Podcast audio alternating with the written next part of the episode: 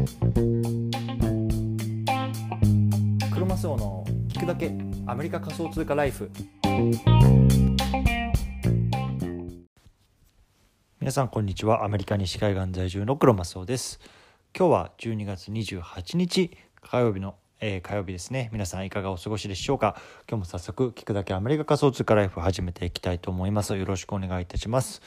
今日なんですけれども、今日は家にお宝が眠っているかもしれない話、こんなね、テーマで話していきたいなと思います。でね、今日はね、あの、今日のね、あの、テーマなんですけれども、まあね、あの、聞いていただきたいリスナーさんとしては、ね、最近ちょっとね、あの、実家の方にね、こう、帰省する、あの、ことがあるんだよとかね、そんな風にね、あの、考えてる方向けの内容になってるんですね。であの僕自身はね今あの日本の方に帰省してましてもうほんと3年ぶりぐらいにねこう日本に帰ってきたんですけれどもまあねあのちょっとやっぱり実家にもう2週間ぐらい隔離しているとねあのこう家の掃除とか、まあ、あの今までねあの僕がこうまだ実家に暮らして時していた時にねこう使っていたもののねいるものいらないものの仕分けとかっていうのをね、ま、こういろいろしてるわけなんですよねそう。でそんな中でねあの2つねあの、まあ、あの印象的なエピソードっていうのがね今回あったので、まあ、ちょっとその辺りをねこう皆さんにシェアしていきたいなと、ね、あの思います。でまあ、この内容をシェアすることによって、まあね、これからねこう副業を始めようかなとかあとはねこう自分で何かこうしてみたいなっていう時のね、まあ、あのすごく簡単にね始められるこうあの一つになるかなと思うので、まあ、その辺りね参考にしていただければなと思います。はい、じゃあねあの一つ目なんですけれども不要なものをねこうメルカリとかそういうようなところでこう売ってみてはどうかなっていうところなんですよね。で僕自身ねちょっと今回びっくりしたんですけれどもまずねもう自分の部屋にあったねこう机とかベッドとかっていうのが全部なくなってたんですよね。そう。でもうなんかほんと邪魔だからって言ってこうね誰も使ってないからってねもうあの粗大ごみに出したよみたいなあの感じで言われてたんですけれどもねあのその机の中に入っていたものとかっていうのはこう全部段ボールにねまとまって入ってたんですよね。そう。でね、まあ正直ね、ほとんどガラクタだったんですけれども、中にはね、こう使えるな、みたいなものがあって、例えばね、あの子供の絵本とか、あとは何だろう、えっ、ー、と、あのジーンズとかねそういうものがねこういくつかはね放り込まれてたんですけどもそういうのねちょっとね、まあ、どんなもんで売れるのかなというところでねこうメルカリで今出品してる最中なんですけどもまあねえー、っと絵本なんか例えばね10冊でねあの300円とかそれぐらいでね、まあ、売れたりするというような感じでまあ本当にね、まあ、少しでねあのなんだろうまあ、お小遣いの足しじゃないですけれどもまあねあのちょっとこれからこう副業を始めたいんだけれども元手がないなとか、まあ、そんなことをね考えてる方にはね、まあ、本当にすごく簡単に始められるようなねことかなとまあ本当に思ったんですよね。そうなのでもしねこれからねこう実家に帰ってねまああの少しゆっくりするような時間があるよとかっていう人はね是非ね実家に行ってこう自分が使ってたものなんかをねまああの自分がねこう帰ってくる時に一緒に持って帰ってきてねまあ少し落ち着いてからねこうメルカリとかあとは何だろうこっちだって何だなんですかねちょっと分かんないですけどまあそういうの出してみてねまああのね売る売ってみるとねこれもねこうマーケティングとかこうセールスの勉強にもなると思いますしこうやってね実際にやってみるっていうのがねいいのかなと思いましたはい。でね、あの2つ目なんですけどもこれはね実際僕じゃなくてこう友人と話したことなんですけれども、まあね、今回あの日本に帰省するにあたって、まあ、何人かでねこう友人と話していてやっぱりねなんか面白いのがやっぱその仮想通貨の話とかにねこうなるんですよね。でなんかお前投資やってんの？とかなんか仮想通貨買ってんの？みたいな話になってである友人と話した時に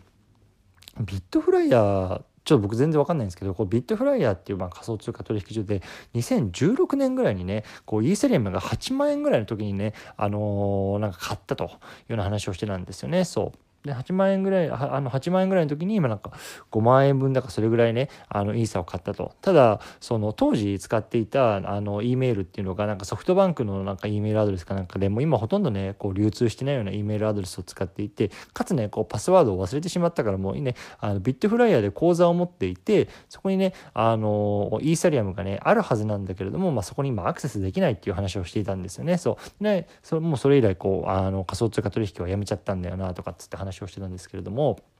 僕が彼に言ったのは、いや、まあ、それ今すぐね、こうビットフライヤーに問い合わせて、まあ、その口座をね、こう復元してもらうのがね、あの、してもらうよう努力した方がいいんじゃないのと。で、多分ね、あの、当時8万円で5万円分ぐらいのね、こうイーサリアムをあの持ってたってことはね、多分今の、えっ、と、金額に換算しても多分30万円ぐらいね、あの、のイーサを多分彼の口座には入ってるはずなんですよね。そう。で、これってやっぱりすごく大きなことだと思うんですよね。うん。で、まあ、それを全力でやった方がいいよって言って言いました。で、まあ、2つ面白いなと思っていたこの経験からあって、1つ目はね、このね、復元できるっていうことが、いわゆるね、こう、 Decentralized Finance ではないね、こう、 Centralized Finance、いわゆるね、こう、中央集権的な、まあ、仮想通貨取引所とか、まあ、あの、そういうプラットフォームを使ってる、いわゆるメリットだと思うんですよね。例えばね、もう本当に DeFi の場合は、もうこういうパスワードを忘れたとかね、まあ、そういうことでなるともう本当に100%ねその口座にアクセスすることができないんですけれども例えばねこう bitFlyer とかさまあアメリカで言えば Coinbase とかね Robinhood とかそういうところで口座を持っている。もしかしたらねあの彼らのデータベースにねこうデータが残っていてそれをね復元することができるかもしれない。ねこの可能性がね、まあ、1%でもある限りはね僕はねトライするべきだと思うしそれがねやっぱりこのね Centralize Finance と言われるプラットフォームのね、まあ、特徴だと思うんですよね。そう。それがまあ、あの、一つ目に気づいたこと。でね、やっぱり二つ目っていうのは、あの、多分ね、同じような経験をしてる方って、まあ、あの、一人、二人じゃないと思うんですよね。やっぱりね、こう2016年とか17年とか、いわゆるね、まあ、第一次仮想通貨バブルって呼ばれる時があると思うんですけれども、まあ、その時にね、少し持っていたけれども、まあ、その後ね、こう暴落してね、もうやめてしまってよみたいな方がいる、いると、いろいろいると思うんですよ。で、その中でね、まあ、いくつかね、当時仮想通貨の取引所をね、あの、開設して、いくつか買ったんだけれども、まあ、そのままこう塩漬けになってる。で、全然その後アクセスしてねみたい、ないみたいな。もう忘れ去られてるような講座って多分ね、5万ってあると思うんですよね。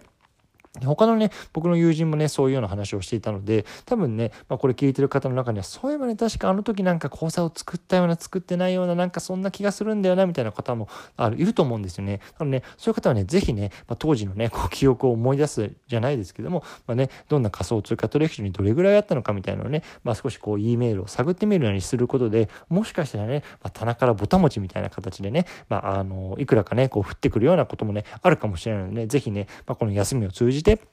まあ、そのあたりやってみてはいかがでしょうかというような話でございました。はい。でね、あの、今日はね、あの、簡単にこのような感じで、まあね、あの、まあ、実家にね、こう、ま、隠している中でね、まあ、面白いな経験があったのでね、皆さんにシェアしていただきました、シェアさせていただきました。ね、一つ目はね、まあ、家にある不要品をね、こう、メルカリとかで売ってみようと。ね、これによって、こう、マーケティングとか、セールスの勉強になりますよというような話です。でね、二つ目は、その仮想通貨取引所にね、こう、もしかしたらね、お宝、ね、ね、お宝が眠ってるかもしれないからね、こう、一回ね、見てみてはいかがでしょうかというような話でございました。はい。今日はね、ちょっとあの、こんな風にね、ちょっと夜遅くの更新になってしまったんですけども、まあね、また明日はね、朝早く起きて朝更新したいなと思いますのでね、まあ、ぜひね、あの、このまま、えっ、と、引き続き聞いていただければなと思います。それでは、あの、引き続きコツコツやっていきましょう。失礼します。